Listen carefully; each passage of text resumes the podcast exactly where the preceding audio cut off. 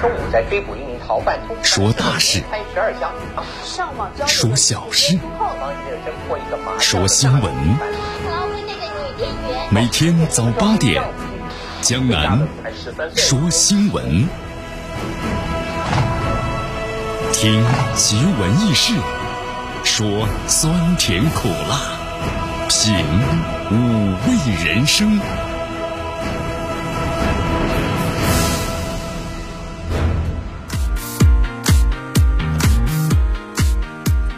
不是我不明白，这天气变化真快呀！今天的温度呢持续下降啊，最高温度就十七度了，最低温度呢是降到了十一度。今天啊又刮着这个北风三级啊，但是呢相反，这个空气指数就比较好，有三十二。有得必有失啊，是吧？好，今天天气总体是阴啊，所以说天气有点变凉了，希望大家呢还是要注意增加衣服，别着凉感冒了。我们来关注一下今天江南说新闻的主要节目内容。首先呢，我们一起进入的是资讯早早报。资讯早早报，早听早知道。美方有人要求啊，中国为疫情的赔偿。发言人耿爽呢，连举了三个例子。有谁让美国赔偿了吗？澳大利亚官员呢就疫情攻击中国，那么驻澳的使馆呢回应鹦鹉学舌，偏执无知。今天的今日话题啊，将能和咱们收音机前的听众朋友们将一起聊一聊的是美国两个富有争议的另类美国英雄，就是风暴中心的纽约州和加州的州长。好，大话体育，国足计划呢是五月中旬再次集中，将在上海呀训练进行的教学赛。那么高拉特近期入选国足前景啊不太乐观，除非呢足协再次的调整名单。好，以上就是今天江南说新闻的主要节目内容。那么接下来呢，我们就一起进入资讯早早报，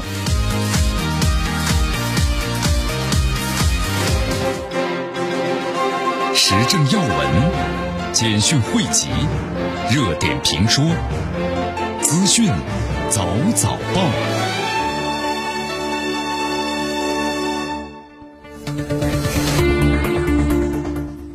资讯早早报，早听早知道。了一下时间呢，欢迎大家继续锁定和关注江南为大家所带来的绵阳广播电视台 FM 九十六点七新闻广播。首先来关注一下啊，昨天咱们中国外交部例行记者会上，有记者呢提这个提了这么一个问题，说特朗普要在十九号的白宫新冠疫情的简报会上呢这样说，他说呢希望呢就是还是有人要要去调查的中国就是新冠疫情的相关情况，如果中国明知疫情扩散，可能还需要呢是承担相应的责任。那么还有一些美国官员要求啊，中国为美国的疫情呢要做出赔偿。那么中方对此有何评论？好，耿爽的表示啊，这病毒是全人类共同的敌人，可能在任何的时间、是在任何的地点的出现。那么中国同世界其他国家都是一样的，受到了病毒的攻击，那么是受害者，不是加害者，也不是病毒的同谋，对吧？面对重大的公共卫生危机和传染病的些威胁，国际社会应当是团结协作。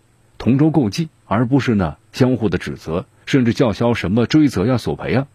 他说：“我也不记得国际上有过类似的做法。”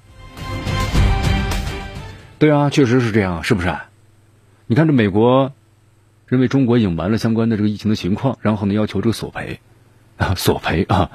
好，其实江南想问一下，你看在零九年的时候，H1N1 对不对？这个流感在美国大面积的爆发，同时蔓延到二百一十四国家和地区。导致近二十二万人死亡，有谁让美国赔偿了？上个世纪八十年代，艾滋病首先在美国发现，并且蔓延全世界，不知道给全世界多少人造成了痛苦，有谁找美国追责了吗？对不对？是吧？你看，零八年发生在美国的金融动荡，雷曼兄弟公司破产了，最终演变成全球的金融危机，有谁要求是美国为此承担后果了吗？所以说这些，你看这美国呀，要要有些人要清楚啊。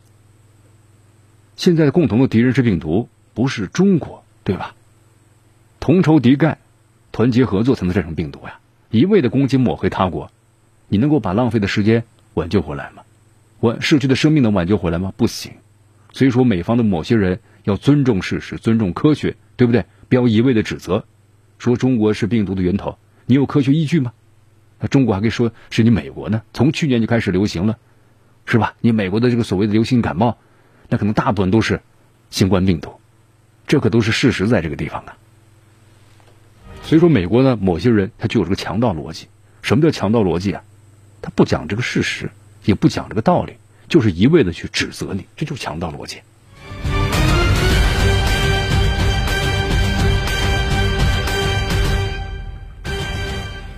好，在昨天的话呀，咱们中国呢驻澳大利亚的使馆发言人呢也接受了这个记者的独家采访啊，因为在这两天呢，在这个澳大利亚。澳大利亚的内务部长啊，彼得·达顿先后接受澳大利亚的天空新闻和第九频道的新闻这个访问，炒作中国的新冠肺炎疫情的透明度的问题，啊，其实对这番说辞的话呀，其实大家都是心知肚明了，对吧？因为这澳大利亚的话，我们说了，刚才你看这美国总统特朗普部分的个人这个政客，然后呢，在不断的指责和甩锅于中国，对吧？抹黑中国。那么同时我们说澳大利亚，澳大利亚跟这个美国在经济上联系非常多的。所以说，这个澳大利亚那完全是跟着美国走的，对吧？那么因此的话呢，对中国呢，同样澳大利亚的某些政客，然后就像咱们中国驻澳大利亚的大使所谈到的一样，热衷于鹦鹉学舌啊，追随美国某些势力对咱们中国啊进行了政治攻击。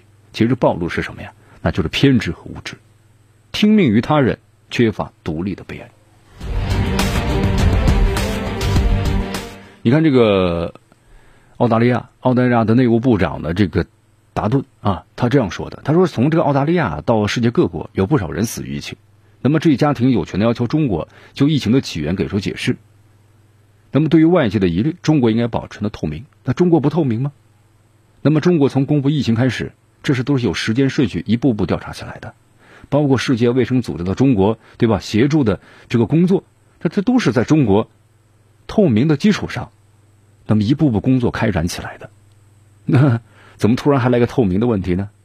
咱们中国驻澳大利亚的使馆发言人呢，昨天呢对记者这样说的：这达顿先生最近几天呢，突然对透明感起兴趣来了，令人感到挺好奇啊。后来仔细一查呢，他是从华盛顿那里得到了某种消息，美国某些人告诉他们，他们掌握了有关于新冠病毒的起源的文件。但是令人纳闷的是，达顿先生又说他没有看过文件，连所谓的美方声称的文件都没有看过。那为什么他急于要表态，中国要更加透明呢？看来他一定还从华盛顿呢得到了指令，配合美国政府对中国要打这个宣传战，是吧？你看刚才呢，我们谈到了咱们中国外交部呀答记者这个问，其实这里面就看到了，在此之前的话呢，美国人包括呢政府的高官，对吧？在全世界一直呢散布针对中国的信息这个病毒，其实他们这样做的这个企图呀。但是呃，司马昭之心，路人皆知啊，对吧？通过诋毁中国，甩锅于中国，转移视线，他们这样做道德吗？不道德。能够解决问题吗？也不能够解决问题。那么澳大利亚的这些某些政客，你看最近的话，就是就是我们说的鹦鹉学舌呀，追随的这些美国的某些势力对中国进行政治的攻击，表现出的就是呢偏执和无知。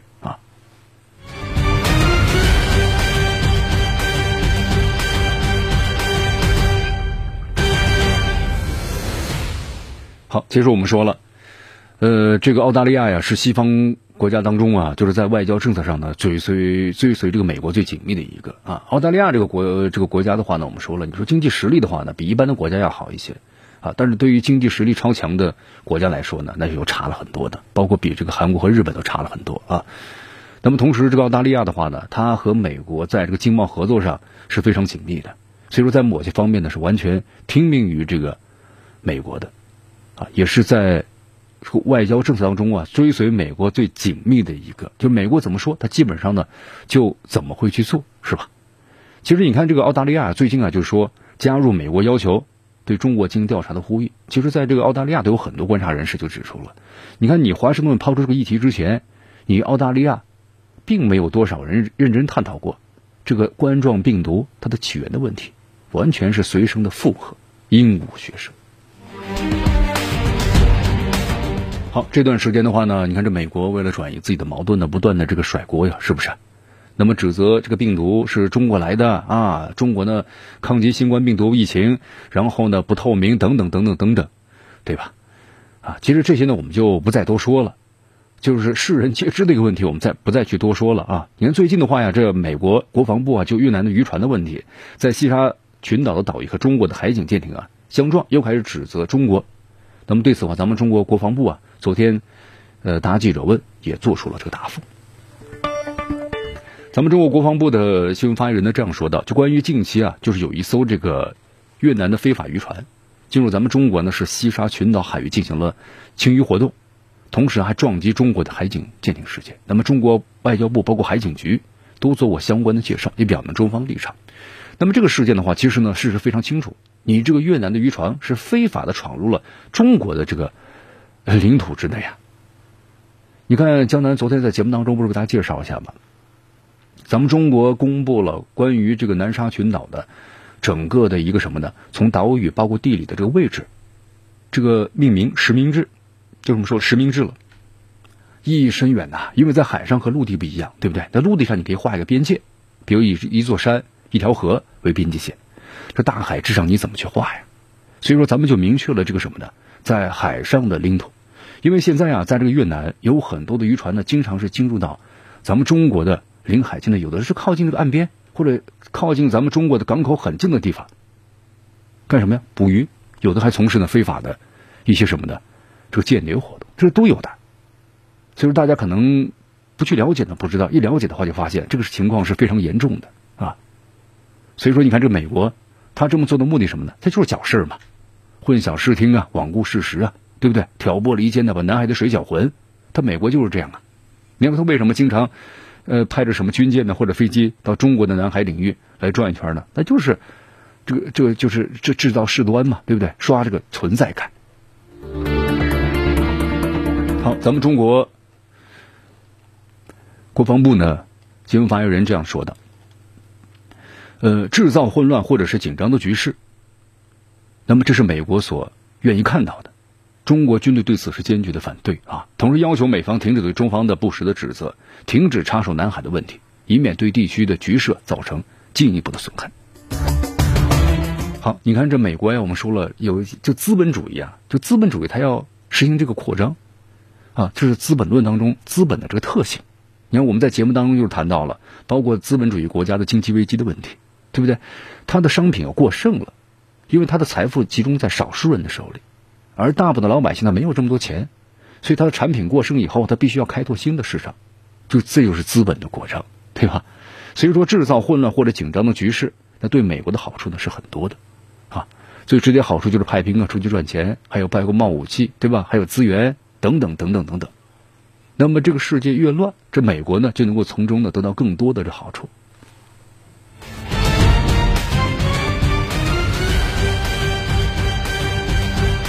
好，所以说咱们中国的话，我们说了啊，要应对这样的一个复杂的局面的话呢，那就首先呢，我们说打铁还需要自身硬，这是肯定的。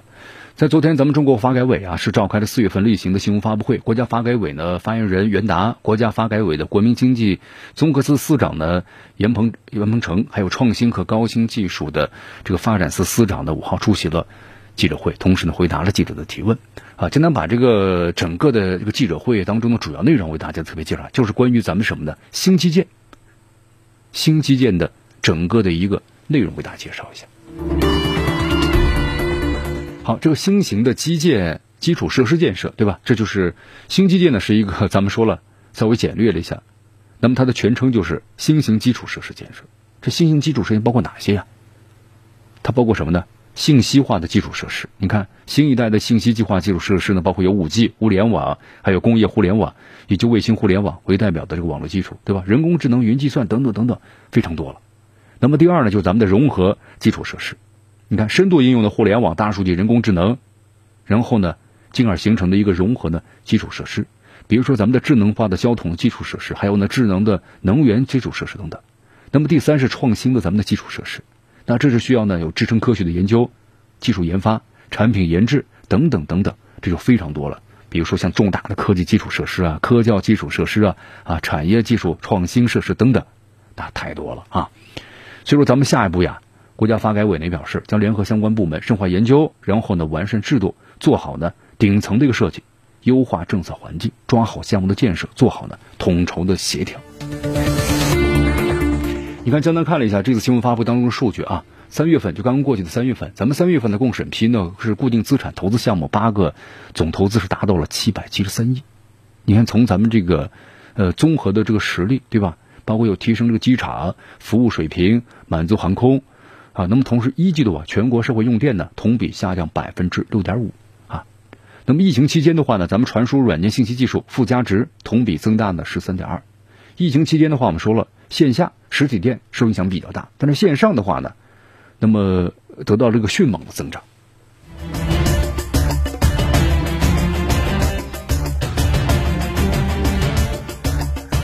好，同时呢，关于像这个外面有谣言说美国和日本的企业撤离中国，其实外资基本盘呢是总体呢非常稳定的。随着全面的复工复产啊，外资很稳定，并不是像外界呢一些谣言所说的就大规模的撤资。咱们的经济措施，呃，让咱们的汽车或者家电等传统的大宗消费啊是非常的稳定的。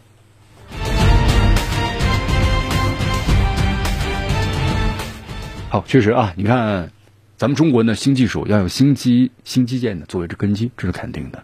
你看，咱们中国要从基础型的这个转为呢技术型的创新啊，科研型产业结构逐渐完成了完整的个基建，在任何领域啊，咱们说了都不能让人家呢卡卡这个脖子，是吧？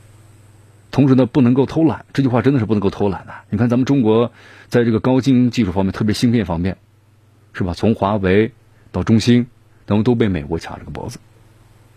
那当时呢，咱们是不太愿意研究了，因为研究出来之后，你发现投入很大。它美国一也不是一次就研究出来的芯片，它也是第一代研制出来有很多的 bug，是吧？经过再推出第二代修改，第三代、第四代，一代一代推出来之后呢，技术越来越完善了。咱们中国要研制的话，这是需要一个过程的。因为咱们中国之前有些公司研制这芯片的问题嘛，但芯片不稳定，你说不出有什么问题，它就是不稳定。哈，你比如说咱们这个车。某个地方坏了啊，找到这个原因了，更换那就可以了，对吧？就叫修复。但它这个芯片呢，它找不到这个原因是什么问题，它就是那不稳定。你只有换一个芯片啊，这就是说呢，它是需要个技术积累的。所以说，咱们中国的话呀，在任何的领域啊，慢慢的，特别是高新技术方面的领域，那么逐渐加大这个投入和研究啊，咱们在这方面慢慢的才能够呢不受制于人，对吧？就像咱们中国的这个。呃，飞机发动机呀，我们在节目当中多次谈到了，这咱们中国的航空业的一个短板呢。这个呢需要一个基础工业，我们就说的基础工业啊。你包括像那涡轮叶片的话，那是这个高温的环境之下呀，那它使用寿命相当重要。比如说美国能达到一个一个一个发动机能达到呢一万一万个小时的这个寿命，俄罗斯能达到几千，咱们中国可能只能达到几百，这就是一个什么呢？基础工艺的问题啊。好，继续锁定和关注江南为大家所带来的资讯早早报，资讯早早报，早听早知道。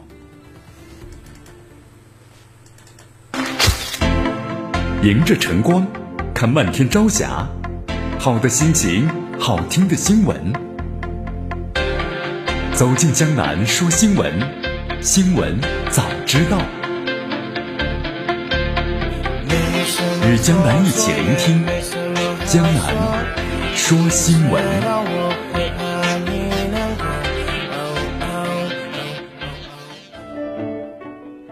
继续回到江南为大家所带来的资讯早早报，资讯早早报，早听早知道。来，咱们继续关注下面的消息啊。我们来到这个孟加拉国，呃，孟加拉国现在疫情呢还是比较这个严重的啊。但是孟加拉国的话呢，也是这个国民的话呀，不是特别的遵守，就是政府所发出的这个封锁令。你看最近啊，有这么一条这个新闻。在该国呢，其实孟加拉国就禁止五人以上的集会，但是在这个昨天的话呀，孟加拉国有超过十万人违反了禁令，参加了一名的神职人员的葬礼，没有遵守呢保持社交距离，然后呢也没有呢大部分的人都没有戴这个口罩，所以孟加拉国的这个总理特别助理啊，就面对记者采访是这样说的：说这次大规模的人群聚集，引发了人们对新一轮疫情爆发的一个担忧啊。那么同时呢，最新消息是，当地警察局负责人呢没有采取适当的措施阻止集会，因此呢已经被解除职务了。这是非常时期啊，对不对？在孟加拉国的话呢，疫情你说它不严重呢，是因为它的确诊病例很少，只有两千四百五十六例，死亡呢也不到一百人啊。但是呢，其实我们说这个数据啊，它不可靠的。为什么不可靠呢？因为在这个孟加拉国的话呢，缺乏这个检测的试剂盒，所以说它检测的实际人数啊很少很少。那么因此确诊的人数也很也很少，就这么一个问题啊。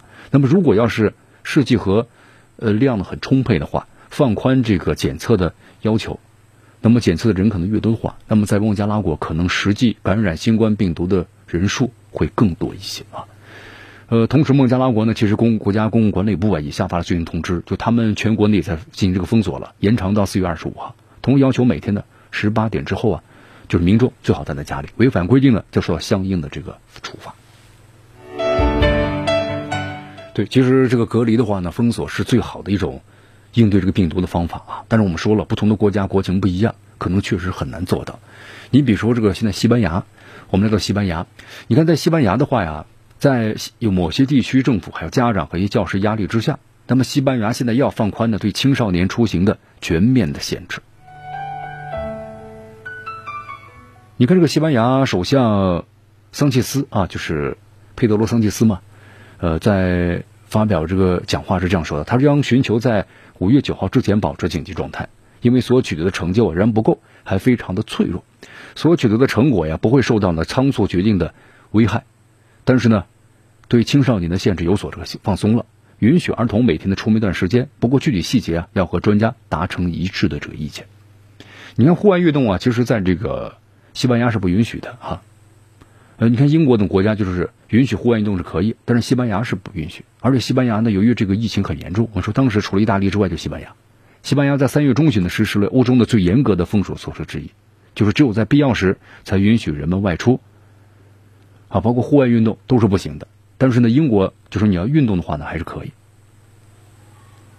所以说，你看这段时间呢，通过这严格的这个。规定啊和措施之后啊，西班牙的疫情人数呢，逐渐逐渐的有所放缓了。你看这个巴西，我们在节目当中也介绍了，巴西这个总统，我就号召大家呢，就是该干嘛就干嘛，就这个意思，对吧？他自己的话，一走上街头从不戴口罩，呃，被称为这个呃，巴西的总统被称为是个小特朗普嘛，就完全是跟特朗普的作风是一模一样啊。但是呢，在巴西不同的州，你看，我们说同样，民众呢还是把自己的生命放在第一位啊。这个巴西总统虽然号召大家走上街头，该工作就工作，他是从这个经济角度来考虑的啊。我们说这个很多一些，呃，包括这个西方国家，不管是这个欧洲还是美洲等等，他们都面临着这样的一个问题，就是说你这个封闭呢是应对病毒最好的方法，但是你的经济能不能够支撑着这种封闭的管理方式？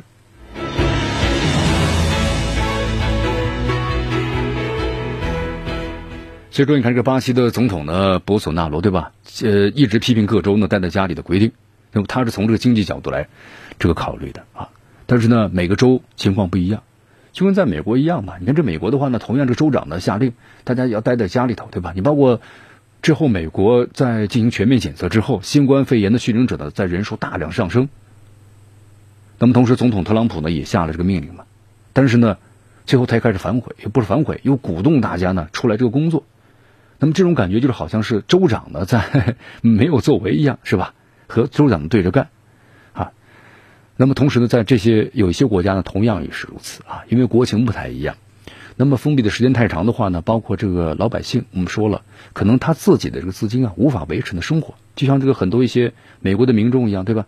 那么我是饿死在家里头呢，还还是在我我情愿得病，在这个呃，在一个岗位上工作岗位上啊。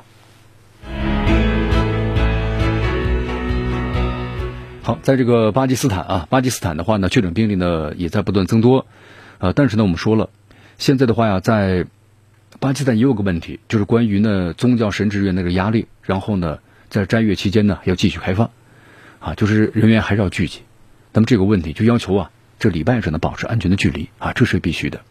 你看，在这个日本的话，首先安倍晋三呢也把紧急这个状态扩大到了全国范围，从一月份发现第一例到现在的话，有两个月。当时就才达到一千例嘛，但是最近几周的话呢，人数就翻了一番左右了，对吧？短短十天就达到了将近五千人了。后来又慢慢上升到什么呢？一万人，啊，这速度非常快的。当然，跟之前的话呢，也是没有全面检测有很大的关系啊。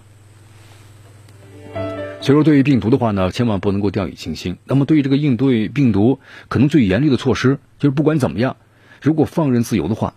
那可能这个对于损失是巨大的，不光是从经济方面损失的，那么同时对这个老百姓的生命，这危害也非常大的。所以，封闭式的管理是最好的应对方法。那么根据国家的这个呃情况的不同吧，可能这个时间呢由长或者是短，应该是由国家政府呢根据这个情况来进行这个什么呢来决定的。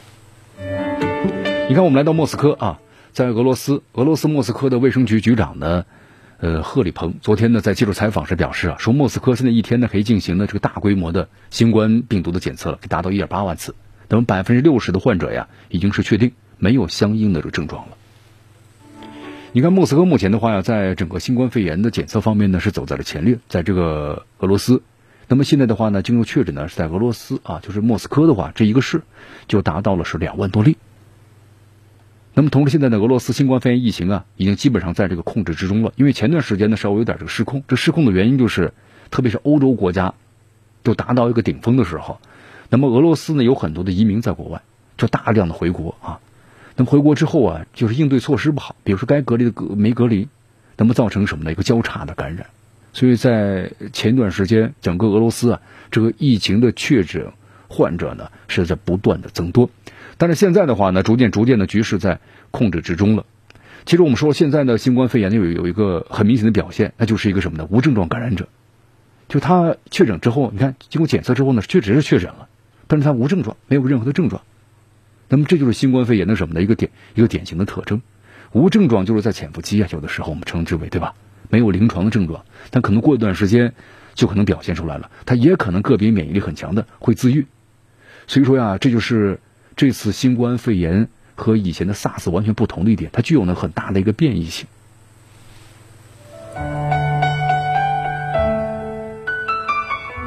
所以说，这个防控的形势啊，非常的严峻的。好，继续回到江南为大家所带来的资讯早早报，资讯早早报，早听早知道。昨天的话呢，土耳其呃宣布了一条这个消息，就说将从五十九个国家撤回呢，因为新冠肺炎。疫情啊，滞留在海外的大约是二点五万名的土耳其人。土耳其航空公司啊，执行了这个飞行任务啊，总计是一百九十五架班次。呃，土耳其的话呢，从以下国家撤侨人数最多，从这个德国撤回了三千多人，沙特两千多人啊，美国一千多人，英国一一千多，啊，科威特、阿尔及利亚都是一千多人。因为现在在这个土耳其的话呀，它整个确诊的病例呢，就说。最近段时间有点增长了，达到八万多例了，累计死亡是两千多例啊，累计治愈是这个一万一千多例。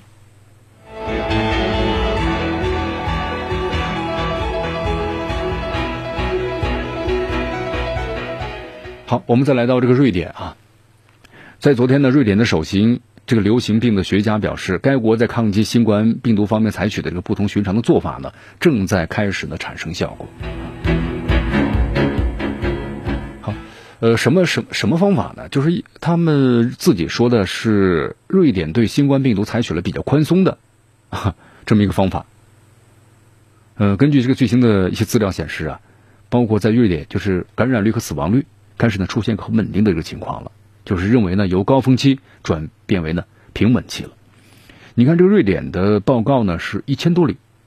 就是大约是跟新冠病毒死亡呢是有关系的啊，这个数字的话呢，确实要比呢，比如说意大利啊、西班牙或者英国呢低了很多。那么同时，你看这个瑞典的卫生部长还表示啊，瑞典的疫情中心斯德哥尔摩的居民最早可能在下个月实现的是群体免疫。啊，其实这个群体免疫的话呢，我们说了，呃，说起来有点不作为，也不是特别的负责任。那么其实就是说是什么呢？优胜劣汰啊，就让这个病毒整个过一遍，你能抗得过就抗得过，对吧？抗不过，那就是被。被淘汰了，那不就是资本主义国家的森林法则嘛，丛林法则嘛，对不对？优胜劣汰啊，一个自然淘汰啊。其实这种说法，我们说了，我们现在这个社会是以人为本的，其实没有把人的生命放在第一位啊。当然，话说回来了，对于很多国家来说，它是没有这样的一个什么呢？能力，医疗资源的短缺。你包括像美国，我们说了，美国是作为这个全球的超级大国，呃，发最发达的资本主义国家。那么，同时在医疗资源在病毒这个爆发的时候，它医疗资源都是紧缺的，对不对？所以说的话，那怎么来面对这样恐慌的情况呢？那就是采用这样一种呢自然淘汰的法则呀。说起来是不是有点残酷无情呢？对吧？然后冠冕堂皇的安排一个叫做集体免疫，是不是？你看群体免疫，我们解释一下啊。呃，有的人可能理解为就是。易感人群全部得一次，那么一定时间之内，对不对？死的死，你自然康复的就康复了，然后病毒呢消失，但是这样要死多少人没代价呢？那你要看这个自己的抵抗力了，你能抗得过就抗得过了，是吧？优胜劣汰，是不是这样呢？同时现在的话，我们说了，新冠肺炎的话呀，它有一个问题，它这个免疫，你看我们在昨天节目当中还谈到了，就世界关于流行病学的这个专家们也谈到了，就是说这个新冠肺炎的话呀，它的免疫可能只会持续一段时间，它不会像这个 SARS 一样，它是得了之后就不会再得了。但是新冠肺炎就发现呢，它可能几天、几个星期或几个月，这个抗体的话呢，就会逐渐的消失。那这样的话，群体免疫毫无价值。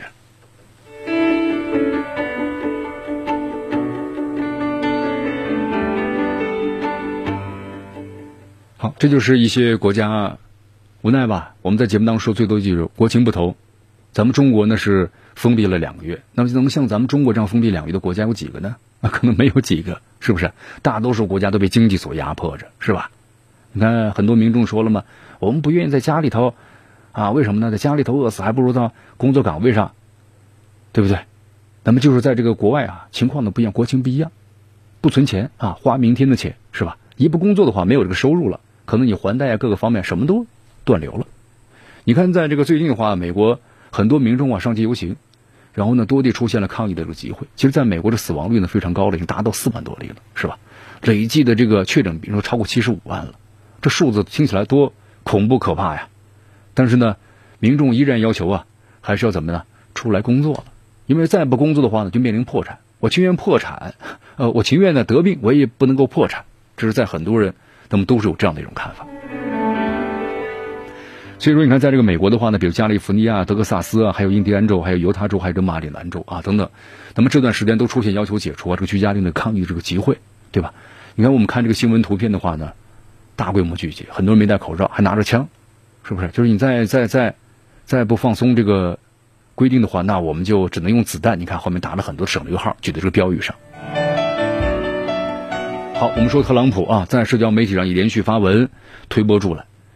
其实江南在节目当中也谈到了，是吧？那么从这个疫情的角度来说的话呢，你现在就在没有完全控制的情况之下，或者说还没有进入平稳期的情况之下，那么就进行这个复工和复产，那么肯定是对人的生命的不尊重，那么对整个疫情的一个控制，也是一个增加了难题难度，是吧？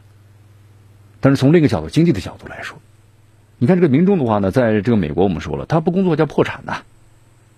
对不对？你可能自己的房子还没有这个付完，你贷款每月还贷都没有了，那你破产的话，被银行把房子收走，等等等等等，这种情况是老百姓不愿意的。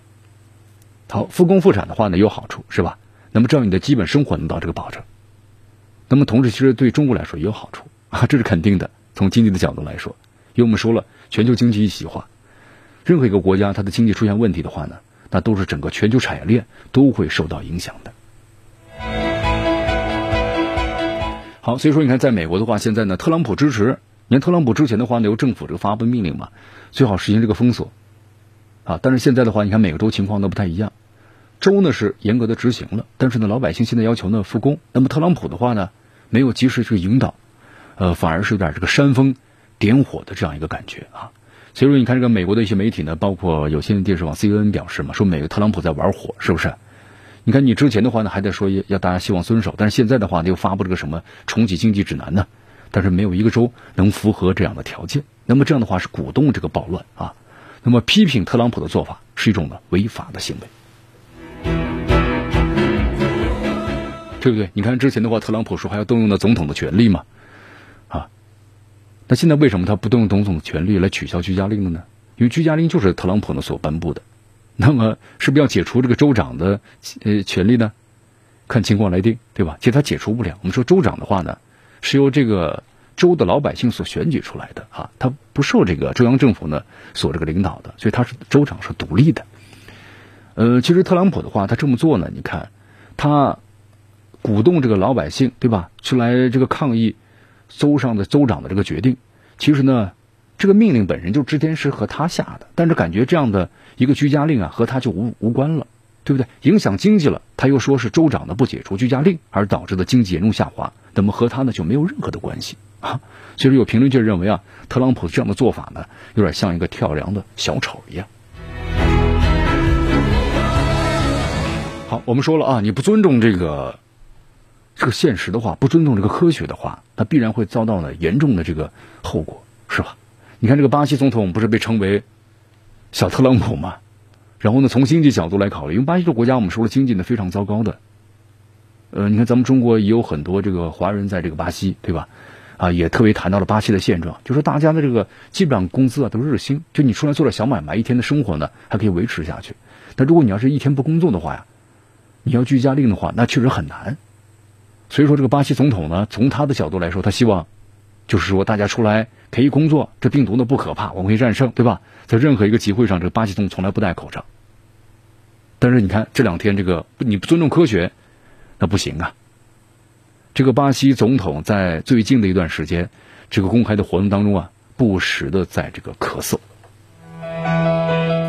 你看，巴西目前有超过三点八万名的确诊病例啊，是拉美地区的话呢，可能疫情最严重的国家了。这巴西总统呢，博索纳罗，你看在昨天参加了一场的数百名支持者的集会啊，就是反对这个地方政府呀采取的封锁措施，没有戴口罩，但是连续咳嗽，连续咳嗽啊。那么有这媒体分析，是不是已经是也被感染上了呢？你看你不尊重这个科学，没办法。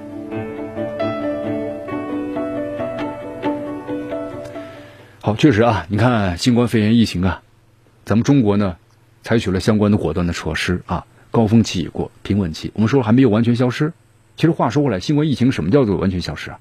那就是全球都安定下来了，没有任何一个国家再有新冠这个肺炎疫情的这个确诊患者，那我们才能够就说。得到了有效的控制，所以说现在的话不能够掉以轻心啊。当然，就是在其他的一些国家，你看新冠疫情的话呢，由于每个国家的国情是不一样的，是吧？那么可能采取相关的措施，执行的得力或者是不得力，那么都会对整个疫情的这个结果呀造成极大的影响。好，但是不管怎么样，我们都希望呢能够。全球来说啊，每一个国家都及时的控制这个新冠肺炎疫情。呃，最近有这么一个最新的消息，什么消息？你看我们在加紧研制个疫苗嘛，但是我们说疫苗的研制只有在电影里头才能可能很快的第二天就研制出来。那么在现实生活当中呢，咱们说了快的话可能要九个月，咱们世界卫生组织说了，要十八个月，是吧？那其实咱们正常的可能要九年左右才能研制的出来啊。所以现在的话，能在九个月之内研制出来，那都是已经是超速的超速了。呃，昨天有个这个最新消息啊，说这个英国《泰晤士报》啊报道了消息，说比利时向新的研究报告呢，说这个羊驼的血液当中它有抗体，有助于可以消灭的新冠病毒。嗯，这个消息呢是这个比利时的弗拉姆斯生物技术研究所研究人员和美国研究人员呢，那么共同研制出来，说这个羊驼血液当中的分子啊，可能会在新冠病毒爆发时起到治疗的作用，使用羊驼抗体的可行性，那么值得呢进一步的研究。好，动物当中啊，我们说了一物降一物嘛，有这样的一个道理啊，有这样的道理。但是用于咱们实际的话呢，还是需要研究和检测的。你看，在这个一九八九年，江南记得当时看过一篇文章嘛，就说在这个布鲁塞尔大学研究室有次意外发现，就研究人员呢了解到，这个骆驼科的动物呀，比如说骆驼，还有大羊驼，还有羊驼呀，它们血液当中的有这个抗体，而且呢有这个不寻常的特性。不过当时这些抗体啊，最初用来是艾滋病研究的。啊，后来证明对多种的这个病毒呀都有效果，啊，包括呢最近所爆发的这个中东的呼吸综合症，还有这个严重的呃紧急的呼吸综合症等等，那么都有比较好的这个效果。据说这个骆驼的抗体啊比人类的抗体呢小的很多，那么咱们可以用呢现在比较先进的纳米技术，用微分子呢来进行传递药物，那么可以呢靶向的这个传向呢微小的病毒，起到呢良好的治疗效果。所以说，在自然界当中啊，咱们要爱护整个的大自然的链条啊，对不对？这就是我们说的，自然界是个丛林法则呀，优胜劣汰，它怎么去淘汰或者怎么去生存下来的？生存下来的话，必然有它生存的这个法则，对吧？它也要抵抗这个相关的这个疾病，那么也会产生相关的抗体。所以，咱们人类的要爱护大自然，爱护动物，我们才可以从中啊得到呢更多的帮助。好，接下来呢，我们就进入。今日话题啊，今天的今日话题啊，江南呢和大家就来到这个美国两个富有争议的这个州，就是纽约州和加州啊。呃，他们呢被称为是另类的美国英雄，特别富有争议。有人说他们好，有人说他们呢非常的糟糕啊。那么这两个处于美国的，我们说了疫情的风暴中心的纽约州和加州，那么它到底具有怎样的另类？啊，那么接下来我们就一起去了解一下。